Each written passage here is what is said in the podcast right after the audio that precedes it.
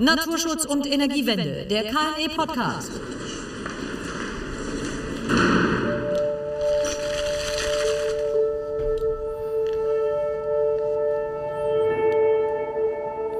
Herzlich willkommen zu einer neuen Ausgabe des KNE Podcasts Naturschutz und Energiewende. Am Mikrofon begrüßen Sie wieder Thorsten Erke und Michael Krieger.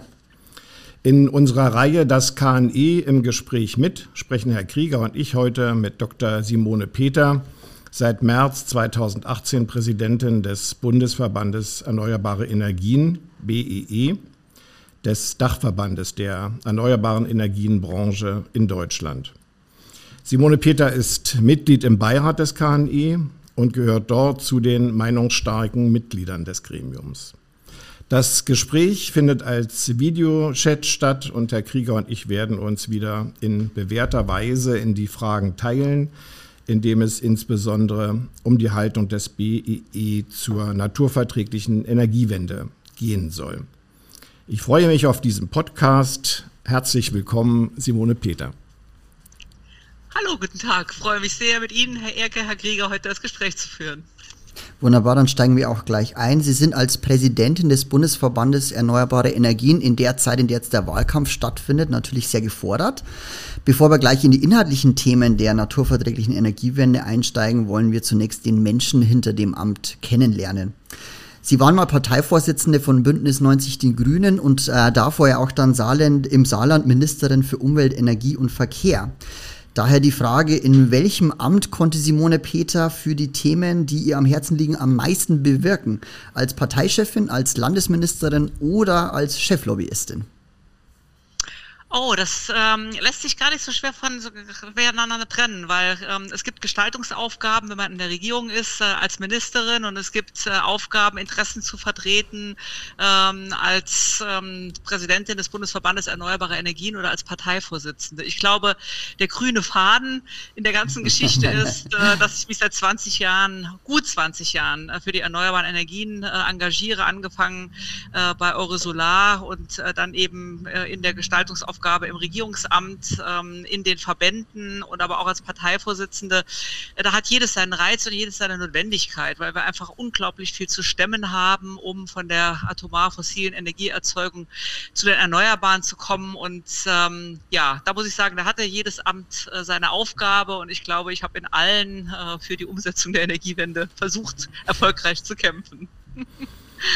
Die Biografie von Simone Peter bezeugt ein großes Interesse an Energiepolitik. Mitarbeiterin und Chefredakteurin der Zeitschrift Solarzeitalter, Aufbau der Agentur für erneuerbare Energien und deren Leitung, dann Projektmanagerin für erneuerbare Energien, energiepolitische Sprecherin der Grünen im Saarland, auch der Bundesarbeitsgemeinschaft Energie der Grünen. Woher stammt dieses Interesse speziell an Energiefragestellungen? Und welchen Stellenwert nimmt Energiepolitik im Konzert der großen und kleinen, harten und weichen, der viel beachteten und weniger beachteten Politikbereiche für Sie ein? Mhm.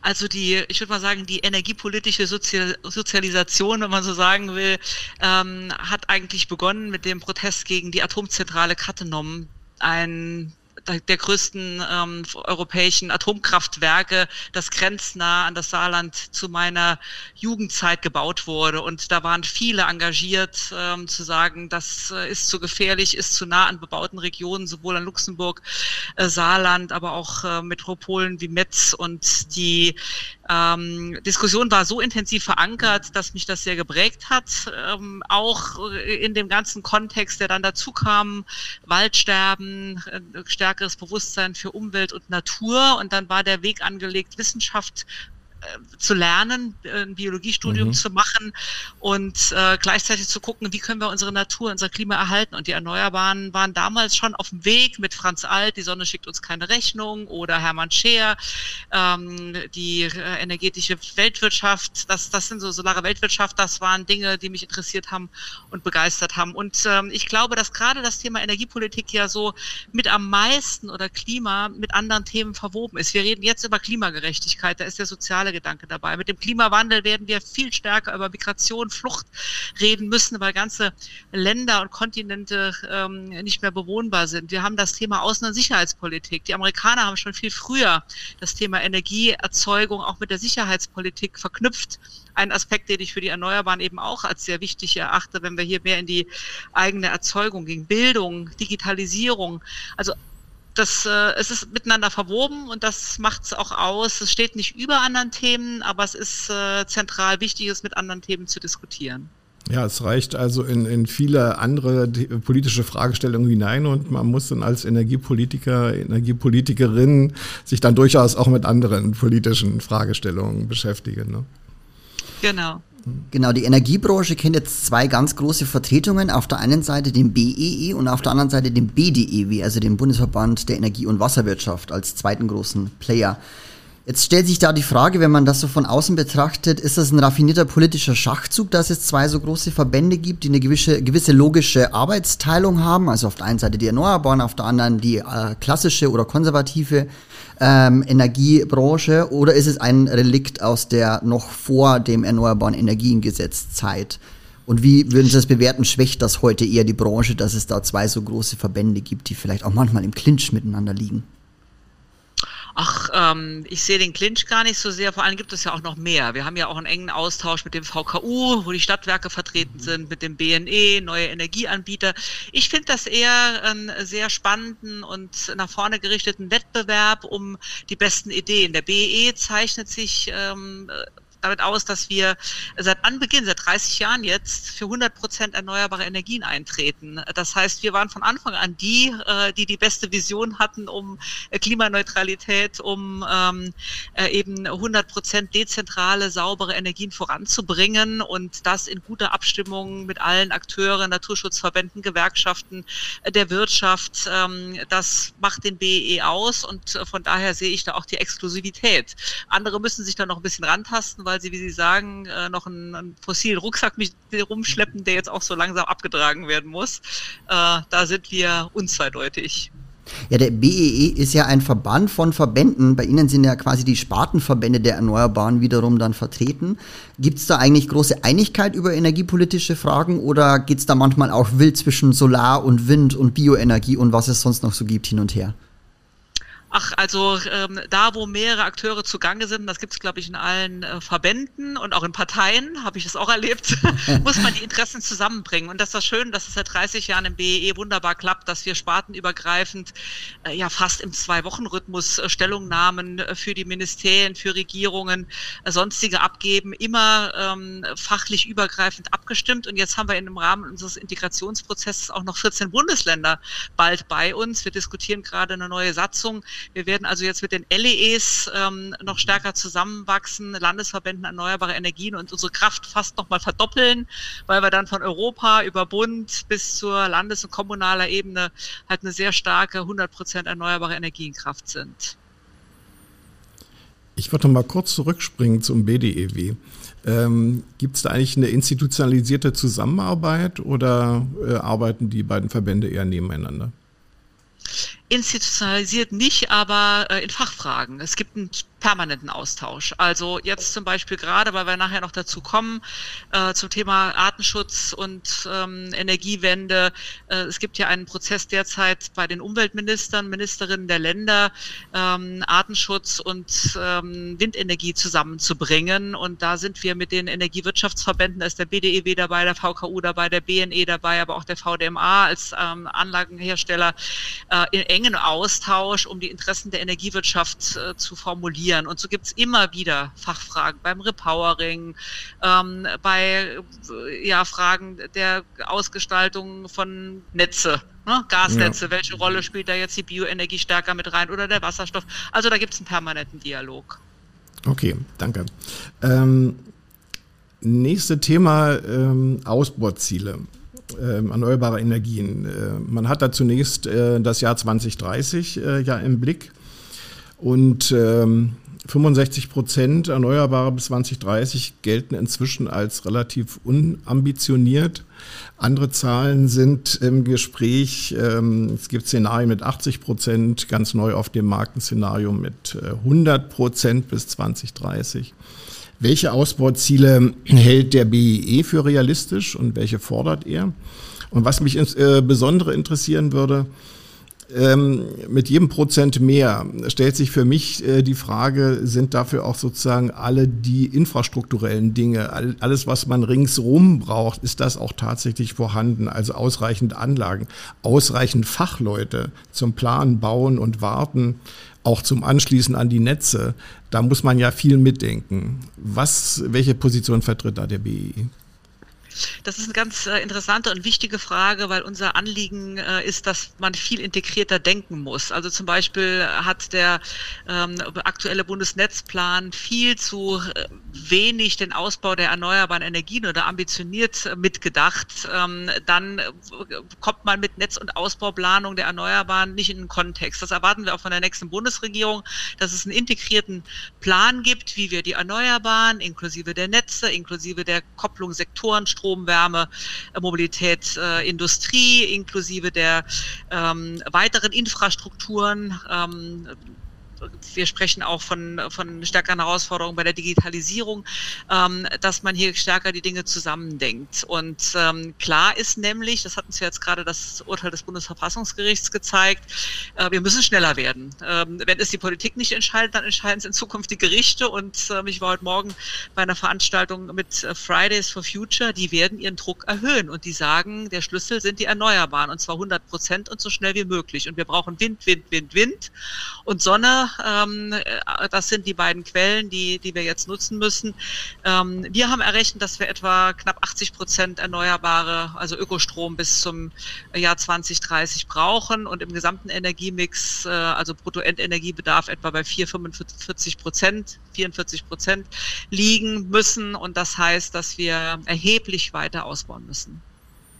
Kerstin Andrea hat in einem Podcast mit ihr mal gesagt, dass 2050 eigentlich äh, von der Planungsseite her äh, kurz vor der Tür steht. In einem Land wie Deutschland, wo man 30 Jahre braucht, um eine Umgehungsstraße zu planen, zu genehmigen und zu bauen. Und insofern ist auch 2030 natürlich äh, morgen schon, ja? Genau. 2030 ist morgen und wenn wir davon ausgehen, dass wir die äh, Klimaneutralität vor 2050, also besser 2045 oder möglicherweise noch früher brauchen, äh, dann ist das ein Planungszyklus und deswegen müssen wir auch bei den Genehmigungsverfahren für die Erneuerbaren schneller werden, die Flächen bereitstellen, die bürokratischen Hemmnisse abbauen. Das muss jetzt passieren. Da brauchst du ein richtig progressives Programm nach der Bundestagswahl. Ja, dann gehen wir doch mal bei der Photovoltaik auch ins Detail hinein. Hier hat er bei der jüngsten EEG-Novelle der BEE e Nachschärfungen verlangt. Ähm, es ist ja auch so, bei der Photovoltaik ist ja auch immer eine Frage aufs Dach oder auf die Freifläche und gerade der Artenschutz verlangt natürlich, dass hier so viel wie möglich aufs Dach gepackt wird. Jetzt sehen wir aber natürlich auch Hemmnisse, dass es eben auch beim Ausbau der Dach- und auch der Fassaden-PV, eine relativ neue Technologie, die aber noch nicht so richtig zum Einsatz kommt, nicht so richtig vorangeht. Woran liegt das Ihrer Meinung nach? Mhm. Also zunächst mal, ähm, der Stellenwert der PV wird enorme Bedeutung erlangen. Wir sagen, äh, man muss wahrscheinlich die Menge, die wir jetzt letztes Jahr äh, hatten, viereinhalb bis fünf MW, äh, das muss man verdrei- bis vervierfachen. Wir müssen eigentlich bei 20 Gigawatt jährlichen Zubau im Jahr 2030 sein. Da spielen Städte eine ganz zentrale Rolle. Das ist die Versorgungs Quelle vor allen Dingen für die Städte. Wir werden aber wahrscheinlich auch um Freiflächen nicht umhin kommen. Ähm, das äh, ist auch notwendig, um die Energie zu haben äh, für die großen Bedarfe, die wir haben. Allein schon der Bedarf an grünem Wasserstoff. Die, äh, wir sehen ja, wie groß die Anstrengungen sind, ne, um Elektromobilität oder grünen Wasserstoff oder Wärmepumpen jetzt in Zukunft ausreichend zu versorgen. Wir gehen ja von einer deutlichen Steigerung des Bruttostrombedarfs aus. Wir erleben leider noch, dass ähm, jede Menge bürokratische Hürden vorhanden sind, ähm, sei es in den Landesbauordnungen. Das Thema Denkmalschutz habe ich auch mal als frühere Ministerin diskutiert. Wir haben wunderbar verschiedenfarbige äh, Solarzellen, dass der Denkmalschutz hier noch quer steht. Das verstehe ich persönlich überhaupt nicht als, als, als frühere Denkmalschutzministerin. Also da lässt sich viel, da lässt sich viel machen, Antragsverfahren, das Thema Mieterstrom ähm, in Verbindung mit Photovoltaik, das ist alles immer noch überbürokratisiert. Da kann man sehr viel wegnehmen und damit schon viel auf den Dächern ähm, äh, ja, aufbauen. Also da sehen wir große Möglichkeiten. Und äh, dass man eben Abgaben auf zum Beispiel den Eigenverbrauch wegnimmt. Äh, also ich glaube, der Schlüssel wird nach wie vor die Energiewende mit den Menschen sein, ob es bei der Beteiligung der Windenergieanlage oder das eigene Solardach oder die Solarthermieanlage. Ähm, das muss einfach erleichtert werden. Die Preise sind ja jetzt schon günstig. Das stimmt. Bei, bei Denkmalschutz und Photovoltaik, da können wir auch eine kleine, ja, Anekdote will ich jetzt nicht sagen, aber dazu erzählen, warum das tatsächlich so ein Problem darstellt. Sie haben jetzt die, die Farbigkeit der Module angesprochen. Ein anderes entscheidendes Kriterium, warum da Denkmalschützer und Schützerinnen äh, gleich aufhorchen, ist nämlich der Brandschutz, weil wenn so Siliziumanlagen anfangen zu brennen, dann gibt es eine klare Anweisung an die Feuerwehren, dass die nämlich die Gebäude links und rechts zu schützen haben, weil das kann man an und für sich nicht löschen, so einen Brand, und die müssen das runterbrennen lassen. Das ist ist natürlich eine Aussage, die ein Denkmalschützer und Schützerin natürlich die Haare zu Berge stehen lässt. Wenn es dann heißt, okay, wir können leider das alte Rathaus nicht retten, aber das Einkaufszentrum direkt links und rechts davon und lassen das in der Mitte niederbrennen, das ist natürlich äh, schwer, so eine Aussage. Aber da gibt es sicherlich, glaube ich, auch technische Möglichkeiten, so einen Brand letztlich äh, zu verhüten. Sie haben vorhin Technische und die Frage ist ja, ob man das nicht irgendwie dann auch äh, für den Fall eines Denkmals äh, anders lösen kann. Ne? Also, das stimmt, ja ich glaube, dass wir da im Sinne des Klimaschutzes als wirklich eigenes Interesse äh, nochmal über, über einige Verordnungen drüber gehen müssen. manche Kirchen wollen zum Beispiel auch ganz gerne PV aufs eigene Dach äh, rauflegen und die würden gerne, genau. aber bei denen, da stehen dann sozusagen auch die rechtlichen Rahmenbedingungen noch dagegen, aber mal mm, gucken, mm. was sich da bewegt. Eine ganz kleine Nachfrage hätte ich noch äh, zum Themenblock Photovoltaik. Sie haben es vorhin schon angesprochen, dass wir um die Freifläche nicht herumkommen werden. Ähm, hatte ich ja kurz in meiner Einleitung schon gesagt, auch dass das der Artenschutz wünschen würde. Wie viel glauben Sie denn, geht denn noch auf dem Dach oder sind wir da eigentlich doch schon mehr oder weniger an den Ausbaugrenzen angekommen? Nein, am Dach sind wir noch ganz am Anfang. Also wenn Sie äh, sich die Städte anschauen, ich habe selber auch mal, äh, habe das, äh, das Thema Ministerin ist ja schon angesprochen worden, äh, mal ein Solarkataster für das Saarland machen lassen. Ähm, wenn die Bürgerinnen und Bürger ablesen können, ähm, welches Potenzial ihre Dächer und mit steigen, Entschuldigung, mit abfallenden Kosten kann man ja auch noch neben dem Süddach das Westdach, das Norddach, das Ostdach dazu denken. Es gibt auch immer mehr Dächer, die schon komplett eingehaust sind. Also ähm, da ist noch ganz, liegt noch ganz, ganz viel brach, äh, gerade in den Städten, ähm, auf den Kaufhäusern, ähm, auf den Lagerhallen. Da gibt es noch viel zu tun. Da gibt es aber auch immer noch Restriktionen im, äh, im Erneuerbaren Energiengesetz, die wegzunehmen sind. Aber wir brauchen extrem viel mehr Erneuerbare. Und deswegen müssen wir uns auch darüber unterhalten, was ist auf der Fläche möglich. Ähm, spannend finde ich ja zum Beispiel die Anlagen, die auch ähm, nebenbei die Landwirtschaft ermöglichen. Da gucke ich mir demnächst mal ein Projekt an ähm, mit bifazialen, vertikal gerichteten Anlagen. Aber äh, die sind natürlich dann nur für morgens und nachmittags. Äh, die müssen auch gucken, dass sie ihre Kosten reinkriegen. Da muss es vielleicht neue Anreize kriegen. Aber wenn die Fläche das hergibt, äh, ist auch die Fläche ähm, durchaus nutzbar. Wir brauchen den gesamten erneuerbaren Mix und dürfen da keine Flächenrestriktionen haben. Okay, damit äh, haben wir einen guten Übergang. Äh, das Kompetenzzentrum Naturschutz und Energiewende befasst sich ja mit den Möglichkeiten der naturverträglichen Umsetzung der Energiewende in Deutschland. Ähm, als Einstieg äh, in diesen Komplex die allgemeine Frage, wie sich in der Wahrnehmung der ähm, BEE-Präsidentin das Verhältnis von Energiewende und Natur- und Artenschutz entwickelt hat. Gibt es da Verbesserungen oder ist es konfliktreicher geworden und schwieriger? Also ich würde sagen, es hat zwei Ebenen. Es ist zum einen, ist der Dialog besser geworden, ähm, würde ich sagen, miteinander in Dialog zu treten und Maßnahmen zu erörtern, die die beiden Belange Artenschutz und Klimaschutz äh, miteinander versöhnen, weil sie nebeneinander stehen. Also der Artenschutz ist ohne Klimaschutz und Klimaschutz ohne Artenschutz. Wir brauchen das zusammen, wir müssen es zusammen denken. Auf der anderen Seite ist vielleicht auch durch soziale Medien oder auch eine sehr zugespitzte Diskussion oft, die wir jetzt gerade schon im beginnenden Wahlkampf äh, überdimensioniert erleben, äh, in manchen Fragen, ähm, die ähm, äh, ja die, die, sachliche Frage äh, aus, aus dem Fokus geraten. Also es nutzen manchmal Verbände, die noch nicht wahrnehmen, dass wir aus dem fossilen und atomaren Zeitalter raus sind äh, oder die ähm, ja, äh, den menschengemachten Klimawandel leugnen, äh, immer noch den Artenschutz, um ihn gegen äh, die Windenergie oder gegen Erneuerbare aufzustellen. Aber grundsätzlich äh, brauchen wir da eine ganz versachliche Debatte und eine versachliche Prüfung, was wir ja auch anlegen, auch im, im KNE immer wieder diskutieren, äh, dass es möglich ist und ein Brückenschlag stattfindet zwischen Artenschutz äh, und Energiewende, zwischen Naturschutz und Klimaschutz und wir das als Gesamtheit äh, diskutieren. Äh, da stelle ich mal noch eine Nachfrage. Ja, gern. Ähm, Klimaschutz und Artenschutz, ähm, das Verhältnis wird ja stark diskutiert.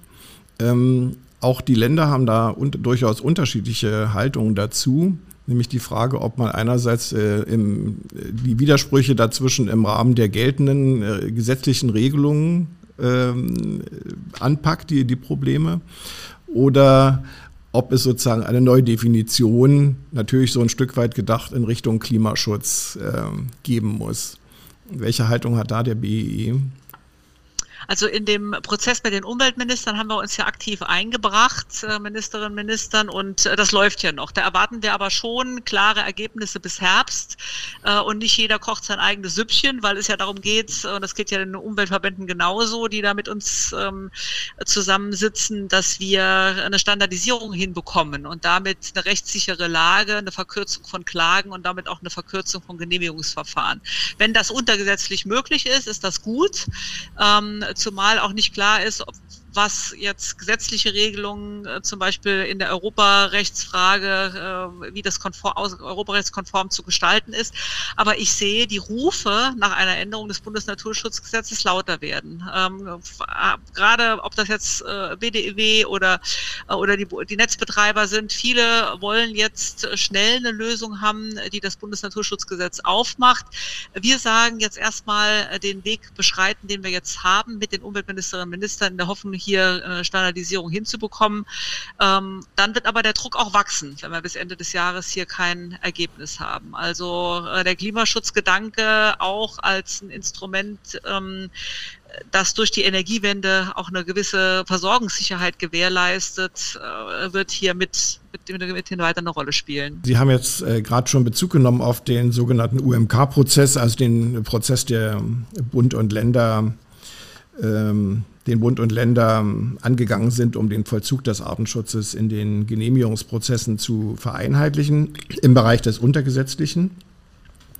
Ähm, nicht jeder unserer Zuhörerinnen und Zuhörer kennt diesen Prozess. Vielleicht können Sie auch kurz äh, skizzieren, natürlich aus Sicht des BEE, e, um, um welche Ziele es geht und welche Ergebnisse sich hier, wenn, wenn man darüber sprechen darf, äh, sich hier abzeichnen und womit man so rechnen kann. Äh, Zielpunkt ist ja äh, nach den uns vorliegenden Informationen Ende nächsten Jahres.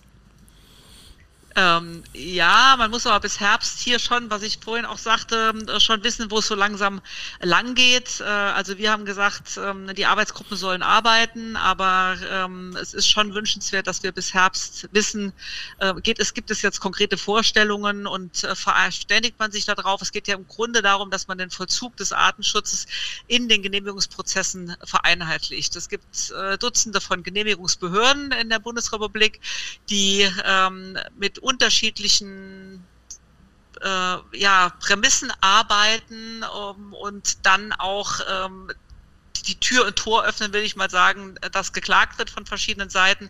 Wenn eine Standardisierung der Kriterien stattfindet, wenn klar ist, welche Schwellenwerte man annimmt, ähm, wie eine Windenergieanlage auf äh, eine Art wirkt, dann oder oder Population wirkt, dann ähm, kann man hier besser handhaben. Das ist ja ein Anliegen, was sowohl die Energiewirtschaft äh, formuliert als auch die Naturschutzverbände. Ne? Beide sind da eigentlich klar äh, in ihrer Vorstellung, dass man sich hier annähern muss, um eine Planungssicherheit für die einen und eine Verlässlichkeit für den Naturschutz auf, die andere, auf, der, auf der anderen Seite äh, zu finden. Was ich gut finde, ist, dass man auch weggekommen ist äh, von dem einzelnen Individuum, auch wenn wir immer wieder Einzelfallprüfungen haben. Wir müssen uns viel stärker um die Population kümmern.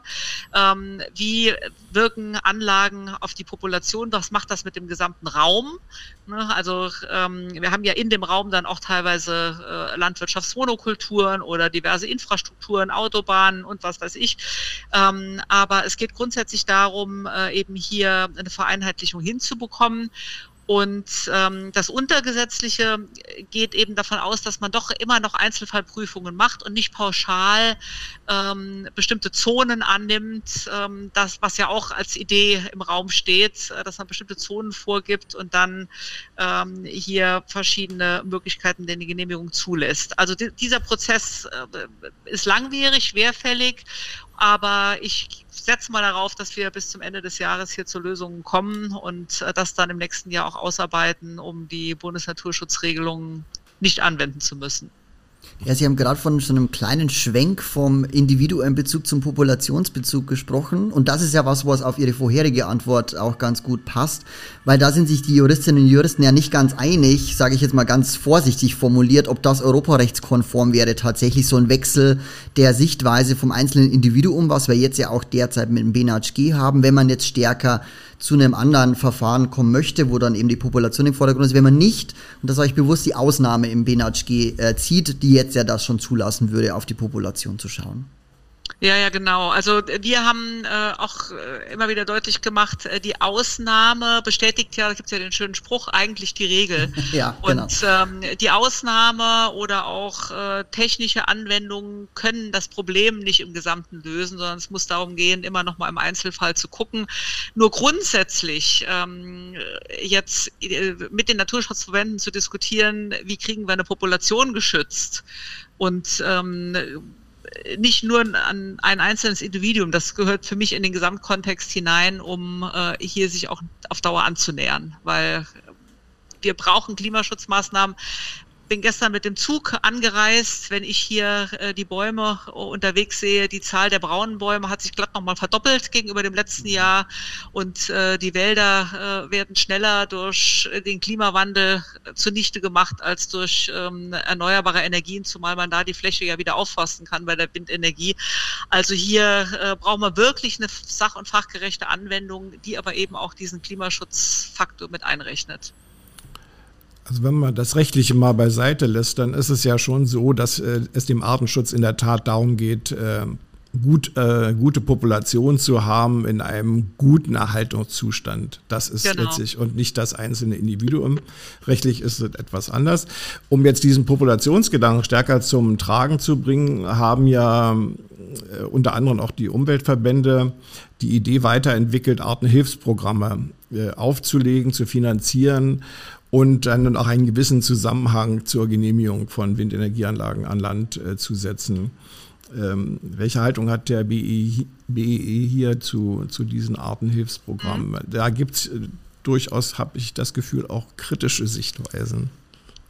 Ja, also wir halten den Ansatz für klug, weil eben, wie Sie sagen, äh, die Stärkung von Populationen in den Blick genommen wird ähm, und die Einzeltierbetrachtung ein Stück zurücktritt. Ähm, die Population lässt sich gut durch gut gemachte Artenhilfsprogramme äh, stützen und von daher sind wir da als BE auf jeden Fall unterstützend unterwegs. Also Sie würden nicht die, die Argumentation teilen, dass durch ein Artenhilfsprogramm möglicherweise äh, bestimmte Arten eine so gute Entwicklung nehmen, dass die Genehmigung von Windenergieanlagen schwieriger wird. Weil es plötzlich so Nein, viele wenn, Tiere gibt. Naja, ich habe es schon verstanden. Ja. Nein, also wenn, wenn wir den Populationsansatz uns anschauen und ähm, damit eben eine Population stärken können, äh, dann äh, geht es in diesem ausgewogenen Austausch der Interessen ja auch darum, äh, dass man guckt, passt da eine Windenergieanlage rein oder nicht. Aber es das heißt auch an anderer Stelle, dass wir auch an anderen Stellen mal das Individuum aus dem Fokus lassen müssen äh, und auch an anderer Stelle gucken, wie, äh, wie entwickelt sich die Gesamtpopulation Population. Äh, Beispiel Repowering. Wir haben äh, Standorte, die da haben sich Vogelarten neu angesiedelt. Äh, ich kenne ähm, selber Windparks, wo in den naheliegenden Hecken neue Fledermausarten dazugekommen sind. Also wir haben eine ganz ähm, ja, gute Anpassung ja teilweise auch an die Anlagen. Das haben wir ja im, im Rahmen der Industrialisierung immer wieder erlebt. Ne? Also dass, dass man hier Anpassungsprozesse hat. Äh, trotzdem steht die Fläche jetzt nicht mehr zur Verfügung äh, für ein Repowering. Und ähm, von daher ist es eben so wichtig, immer wieder mal abzuwägen, schon den Einzelfall in den Fokus zu nehmen, aber immer wieder abzuwägen äh, in dieser Betrachtung Artenschutz, Klimaschutz, wie kriegt man hier eine gute Brücke hin. Apropos Flächen. Gute Überleitung. Es gibt gut 40.000 Windenergieanlagen in Deutschland. Äh, Sie haben vorher schon angesprochen, es muss definitiv auch ein weiterer Ausbau stattfinden, damit wir die Energieziele bis 2030 und respektive 2050 dann auch erreichen können. Jetzt gibt es aber auch viele Restriktionen. Abstand zu Wohnbebauung, äh, Artenschutz haben wir gerade schon ausführlicher diskutiert, aber auch Radaranlagen. Da stellt sich irgendwie die Frage, ob wir denn eigentlich genug Flächen in Deutschland zur Verfügung haben für die noch auszubauende Windenergie. Also nach meiner Information stehen heute in Deutschland etwa 30.000 Wind ja. an Land Anlagen mit durchschnittlich 1,8 Megawatt Leistung. Ähm, wenn wir die Entwicklung sehen, dann geht die weiter. Das heißt, neue Anlagen werden durchschnittlich mit 4,5 MW genehmigt und äh, 25 Prozent haben schon mehr als 5 MW. Äh, wir, wir werden da weitergehen. Das heißt, es gibt eine weitere technologische Entwicklung und wir werden diese Anlagen auf zwei Prozent der Fläche brauchen. Das heißt, 98 Prozent der Fläche eines Bundeslandes sind nicht betroffen. Ähm, das ist etwas, was wir schon lange, lange fordern und ähm, auch schon immer wieder deutlich machen. Da gibt es ja die Gestaltungsmöglichkeit äh, innerhalb der, der Landesplanung, diese zwei Prozent vorzusehen. Aber das ist das, was wir brauchen, um die Ausbauziele dann bis 2030 und 2050 auch zu erreichen. Eine Nachfrage dazu. Ähm, es ist klar, dass natürlich Windenergie steht nicht im, im, äh, in der Stadt, das hatten wir vorhin schon bei der Photovoltaik mal gehört, sondern definitiv natürlich äh, in den ländlichen Regionen. Da ist natürlich auch viel Wald und viel Natura 2000 Gebiet. Jetzt gibt es immer wieder die Frage um die Vereinbarkeit dieser Zweien. Äh, welche, welche Haltung hätte, hat denn der BEE e dazu? Wie viel Fläche an Wald und auch an Natura 2000 Gebieten denn auch für den Windenergieausbau zur Verfügung gestellt werden müssten? Also wie richtig ist oder wichtig ist, äh, es geht immer um Wirtschaftswald. Ähm, es geht um den bewirtschafteten Forst, in dem man ähm, Wind im Wald äh, möglich machen kann. Hessen macht's vor, da sind es jetzt 80 Prozent der neu ausgewiesenen Flächen im Forst. Ich selber habe auch mal als Ministerin den Forst geöffnet. Wenn man waldreiche ähm, Bundesländer hat, Hessen, Rheinland-Pfalz, Saarland äh, sind da ähnlich äh, zwischen 35 und ein paar 40 Prozent.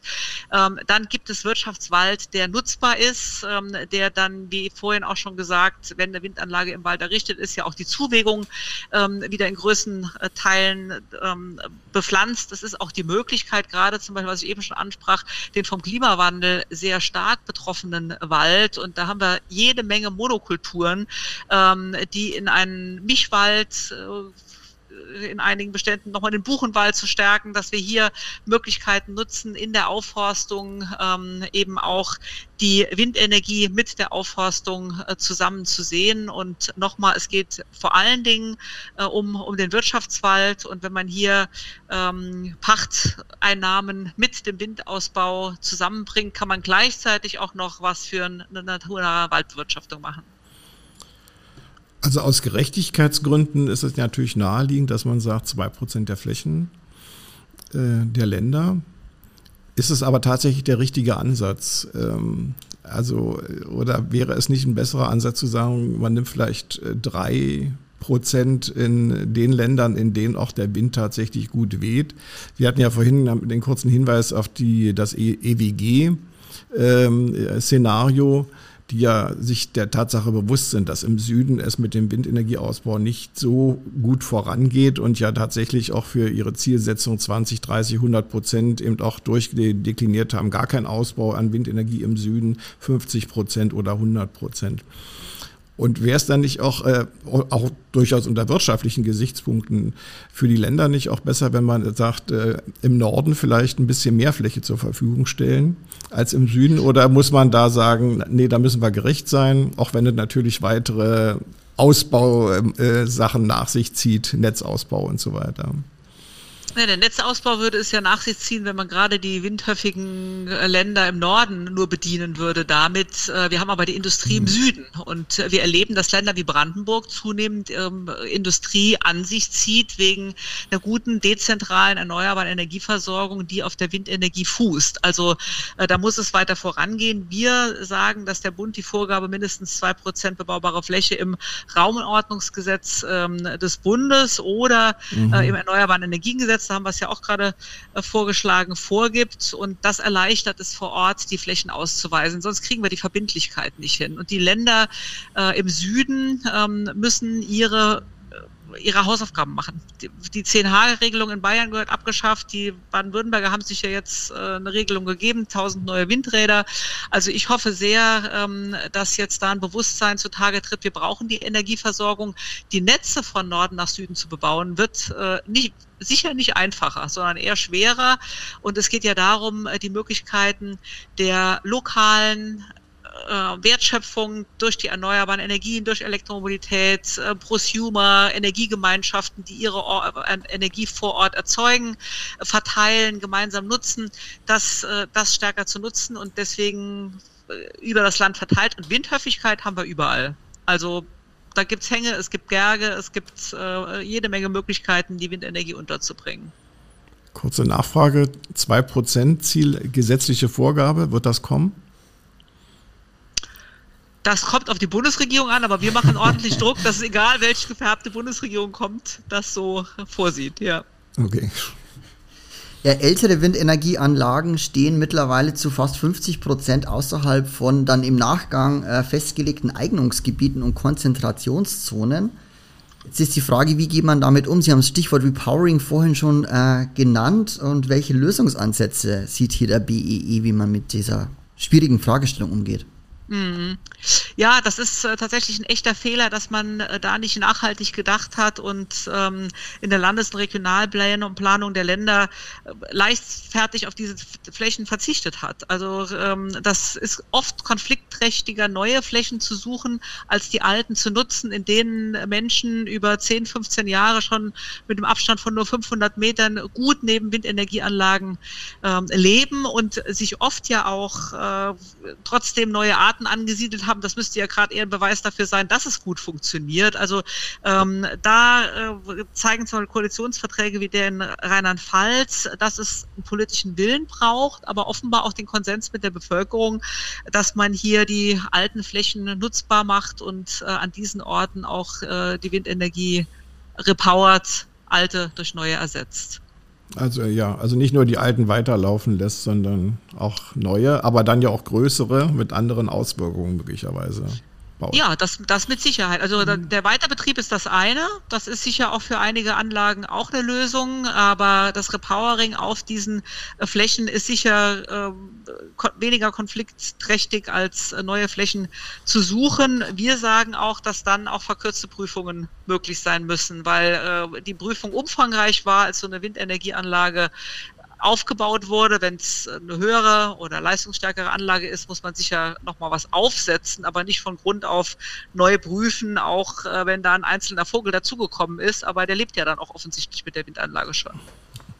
Ja, gerade vorhin beim UMK-Prozess, über den wir schon ein paar Mal gesprochen haben, wir genau diese Frage auch mitgestellt, inwiefern eine Vorbelastung, wie es so schon heißt, dieser Flächen dann auch mit eingerechnet werden darf, wenn man dann eben diese größeren und leistungsstärkeren Anlagen dann in die Genehmigung überführt. Das ist eine der Fragen, die ja auch in diesem mhm. Prozess mhm. beantwortet werden soll. Genau. Um ähm, auch äh, konfliktreichere Flächen äh, nutzen zu können, ähm, besteht ja auch die Möglichkeit, äh, zunehmend also auch den technischen Artenschutz, also sogenannte Antikollisionssysteme äh, zu nutzen. Äh, das KNE befasst sich ja intensiv damit. Wir haben da auch einige Publikationen zu und Veranstaltungen zugemacht. Ähm, steht der BEE e diesen Möglichkeiten des technischen Artenschutzes äh, positiv gegenüber? Der technische Artenschutz ähm, gibt Möglichkeiten, das ist völlig klar. Ähm, wichtig ist, dass man halt wissenschaftlich nachvollziehbare Maßstäbe formuliert. Also was bringt der denn am Ende? Ähm, meines Wissens ähm, sind diese Antikollisionssysteme noch nicht so ausgereift, dass wir sagen können, ähm, dass löst jetzt tatsächlich das Problem oder löst es großflächig. Und es ist nicht ein generelles Kriterium für die Zulässigkeit von Vorhaben. Also man muss da schon immer differenzieren. Es gibt da noch eine ganze Reihe von Fragen, die sich damit verbinden. Es ist auch gut, dass Sie daran äh, forschen beziehungsweise äh, überlegen, was möglich ist. Aber ähm, von Seiten der Betreiber muss man natürlich auch berücksichtigen, inwieweit wirkt zum Beispiel so eine Vollbremsung auf die Anlage, muss dann öfter gewartet werden. Da gibt es ja auch ein Anlagenbetreiberinteresse, was auch abgewogen werden muss und was äh, durchaus gleichrangig ist oder nicht planbare Abschaltungen für die Netzbetreiber, die ja heute schon punktgenau Vorhersagen treffen können ähm, für die Einspeisung von Windenergie und das auch brauchen. Wir brauchen das in der Perspektive immer öfter. Wir haben ja mit die besten äh, oder die geringsten Netzausfallzeiten in Deutschland. Das soll ja auch so bleiben und sich auch noch weiter verbessern. Dann muss auch klar sein, wann eine Anlage äh, in der Perspektive ihre oder in der Prognose äh, einspeist und ähm, da, genau, diese Fragen müssen gelöst sein. Also von daher ist da für uns ähm, noch nicht überall der grüne Haken dran, aber dass technische Systeme durchaus äh, Anwendung finden, ist gut und richtig. Wobei es ja hier nicht bloß äh, um den Betrieb der Anlagen geht. Nicht? Also man kann diese Technik ja auch nutzen, um bei der Exploration von, von Flächen äh, sie einzusetzen. Also mhm. in einem frühzeitigen Stadium zu gucken, was, was sich da sozusagen ähm, im Bereich des Artenschutzes tut. Und da kann dann mit viel größerer Sicherheit, Rechtssicherheit auch ähm, in den Planungsprozess gehen. Also wir unterstützen ja gerade so ein wundervolles Projekt in, in Brandenburg. Herr Krieger ist da involviert, wo genau die Technik in diesem Sinne ähm, in einem Forschungsprojekt eingesetzt wird. Ja, also wie gesagt, wenn es nicht ein generelles Kriterium dann für die äh, Zulässigkeit von Vorhaben ist, ähm, sind wir da durchaus offen zu diskutieren. Solche Pilotprojekte sind ja auch richtig und wichtig, aber ähm, nochmal, wir müssen immer schauen, die, die, die Prüfung ist das eine, aber dann kommt es ja auch zum Bau, soll es ja auch zum Bau der Anlage kommen und dann hat man tatsächlich mit den Antikollisionssystemen doch wieder eine Steuerung der Windenergieanlage, die vielleicht für den Betreiber nicht so planbar ist oder für die Netzbetreiber. Also das spielt ineinander, das, das muss man, glaube ich, äh, im, im Gesamtkontext diskutieren und sehen. In jüngster Zeit äh, nimmt man so wahr, dass es eine gewisse Begeisterung von Seiten der Energiebranche für den Einsatz sogenannter probabilistischer Verfahren geht oder Methoden geht. Also eine Wahrscheinlichkeitsrechnung zur Herleitung von artspezifischen Schwellenwerten, die für die Bewertung der Signifikanz eines vorhabenbedingten Tötungsrisikos im Vergleich zum allgemeinen Lebensrisiko hergestellt werden soll. Klingt recht kompliziert, ist ja. tatsächlich auch so, wenn man es äh, genau auseinander nimmt. Man muss sagen, dass äh, für die, die es nicht wissen, ähm, das jetzt geübte Verfahren, die Raumnutzungsanalyse und die Habitatpotenzialanalyse sind überspitzt formuliert eher verbal argumentativ, also jetzt nicht so mathematisch wie das probabilistische Verfahren. Jetzt die Frage, woher diese Begeisterung bei den Energieverbänden dafür kommt. Also mal ganz allgemein gesprochen, ähm, die Wahrscheinlichkeit gibt ja an, ähm, handelt es sich um eine regelmäßige, ein regelmäßiges Ereignis oder tritt das eher selten auf? Ich würde mal sagen, dass die Tötung von Vögeln, wenn wir jetzt konkret sprechen, äh, die, von den Windenergieanlagen eher ein seltenes Ereignis ist im Vergleich zu ähm, ja, äh, was weiß ich, von Fensterscheiben, da gibt es ja diese allgemeinen ähm, äh, bildlichen Darstellungen oder Autos oder sonstige Infrastruktur. Und ähm, wichtig ist uns ist, dass wir eben die wissenschaftlich nachvollziehbaren Maßstäbe formulieren können. Und das bieten diese Wahrscheinlichkeitsrechnungen. Damit kann man dann auch Standards etablieren, die in den Verfahren anschließend ähm, Anwendung finden. Das sehen wir als eine gangbare Möglichkeit. Das kann man dann auch anwenden, egal ob äh, in Schleswig-Holstein an der Westküste oder an der Nauener Platte oder äh, dem Hunsrück. Das ähm, sind Möglichkeiten, die allgemein zur Anwendung finden. Können wir wissen, dass das für die Naturschutzbehörden ähm, kein so einfach, kein so einfach, für den behördlichen natürlich kein so einfaches Thema ist, aber ich glaube, wir müssen darüber reden, ähm, was ist eine wissenschaftlich basierte Herangehensweise, um dieses Tötungsrisiko zu beschreiben. Ja, tatsächlich auch ein, ein durchaus, wie ich finde, gerechtfertigter Einwand, durchaus auch gegen die probabilistischen Methoden, kann man aber natürlich auch gegen die jetzt genutzten ins Feld führen, ist, dass die Qualität der Eingangsdaten ganz essentiell ist. Also je mehr wir natürlich wissen, vom wie verhält sich der Rotmilan, wie sieht da auch dann trotzdem das Habitat vor Ort aus, wo ist er unterwegs und fliegt er die Anlage wirklich oder den zukünftigen Anlagenstandort wirklich an oder nicht, desto besser lassen sich natürlich solche Voraussagen dann treffen. Aber das wird sicherlich ein, ein Knackpunkt sein bei der Diskussion um diese probabilistischen Methoden, ob es eben, ob wir die Qualität der Eingangsdaten auf so einem Niveau bekommen, damit das hinreichend bearbeitet werden kann. Das ist ja auch in diesem UMK-Prozess ein, ein Teil, eine, eine ganze Arbeitsgruppe kümmert sich nur darum. Genau, genau. Es ist eine Arbeitsgruppe, das ist ein ganz wichtiger Punkt. Äh, ich meine, Datengrundlagen sind äh, immer bei vielen Abwägungen eine ganz, ähm, eine ganz wichtige Größe. Aber das sollte nicht der, das Hindernis sein, ähm, ein, eine Methode wie die Wahrscheinlichkeitsprüfung äh, ja nicht zu diskutieren beziehungsweise heranzuziehen und nochmal wichtig ist, dass die wissenschaftliche Basiertheit da ist und wir eine gute Abwägung am Ende hinbekommen, wie äh, welche Schwellenwerte sich äh, ergeben, um ähm, dann das Tötungsrisiko einzuschätzen. Dankeschön dafür. Kommen wir zur letzten Frage. Ich durfte die erste stellen und darf auch die letzte stellen in dieser Runde. Okay. Genau. Etwas ganz anderes. Äh, wir verlassen die Materie jetzt der individuellen Anlagen oder der bestimmten Technologien ähm, die Energiewende ist ja auch in gewisser Weise ein internationales Gemeinschaftswerk. Also wir machen es ja nicht nur in Deutschland, es findet überall statt, ob das Chile, China, Indien oder auch die USA, Frankreich, Polen sind. Also in, auch in nächster Nachbarschaft wird Energiewende betrieben. Ähm, was eben auch bedeutet, dass man voneinander lernen müsste, um dann auch einen gemeinsamen Erfolg zu erzielen. Eben auch für Klimaschutz ist ja auch eine internationale Aufgabe und auch für den Schutz der biologischen Vielfalt ist ja auch eine internationale Aufgabe. Mhm. Was ist Ihre ganz persönliche Haltung, Frau Peter? Ähm, sollte es ein Mehr an weltweitem Austausch geben, an Zusammenarbeit und Kooperation? Und dann auch die Frage natürlich, die damit einhergehen muss, ist äh, von Demokratie und Menschenrechtungen. Muss man da einfach mal hinwegsehen, wenn es da unterschiedliche Auffassungen gibt oder gehört das doch irgendwie miteinander verbunden? Also grundsätzlich ist das miteinander reden und verhandeln auf internationaler Basis äh, die Grundlage, um Frieden zu erhalten und miteinander zu kommunizieren und Lösungen zu erarbeiten. Deswegen ist ja das Pariser Klimaschutzabkommen so zentral gewesen, dass es von so vielen Staaten der Welt unterzeichnet wurde, dass wir die Klimakonferenzen jährlich haben, die immer wieder äh, diskutieren, wie können wir die Klimaziele erreichen, ähm, unterschiedlichste Abkommen. Wie wichtig war jetzt das Signal aus den USA, ne, dass wir mit Joe Biden, äh, Joe Biden jemand haben, Nicht George, Joe Biden jemand haben, der ähm, klar sagt, wir verbinden Ökologie und Ökonomie und der Ausbau der erneuerbaren Energien ist das Konjunkturprogramm inklusive Elektromobilität äh, für die USA.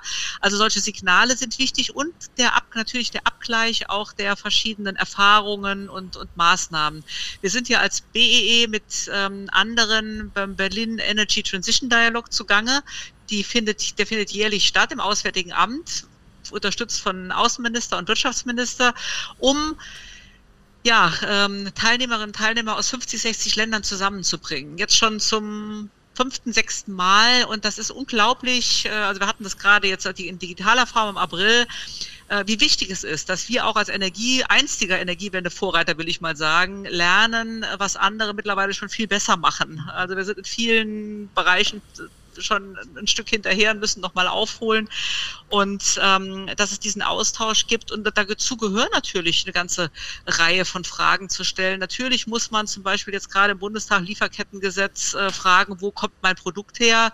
Sind die Menschenrechte gewahrt? Ähm, darüber muss man reden können. Ähm, nur mein Credo ist immer, ähm, Politik scheitert, wenn man nicht mehr miteinander spricht. Also man muss man muss mit jedem im Gespräch bleiben, um das Gegenüber zu verstehen, ähm, über den Austausch und ähm, immer in der Hoffnung, dann auch äh, gravierende Probleme, die jenseits des Klimaschutzes oder der Energiewende auch noch existieren, mit ansprechen zu können.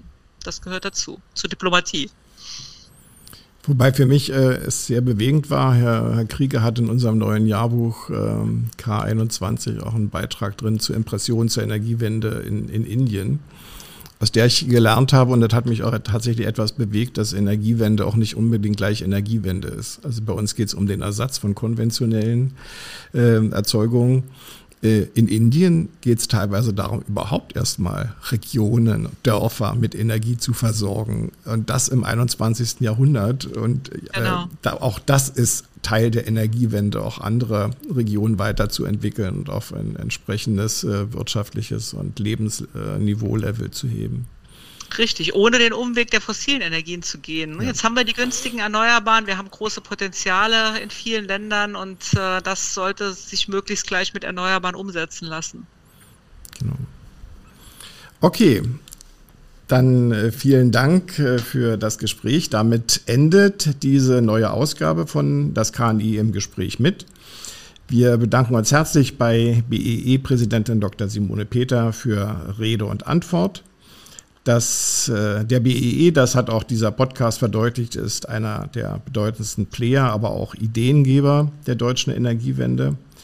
Wir sind gespannt, wie sich die erneuerbare Energienpolitik nach der diesjährigen Bundestagswahl ändern wird. Einige Punkte haben wir angesprochen, an denen man drehen müsste und wir werden sehen, an welchen Stellschrauben, Stellschrauben man dann tatsächlich drehen wird und äh, in welche Richtung. Auf jeden Fall wird man in diesem Zusammenhang vom BEE e und seiner Präsidentin mehr hören. Sie, liebe Zuhörerinnen und Zuhörer, konnten es jetzt schon tun. Herzlichen Dank und alles Gute, Simone Peter. Ganz herzlichen Dank auch von meiner Seite. Ich freue mich auf den Dialog äh, im Beirat und auf anderen Ebenen mit Ihnen, Herr Erke, Herr Krieger. Vielen Dank für das Gespräch. Das war's für heute. Es verabschieden sich Michael Krieger und Thorsten Erke. Bleiben Sie uns gewogen. Bis zum nächsten Mal, wenn es wieder heißt. Naturschutz und Energiewende, der KNE Podcast.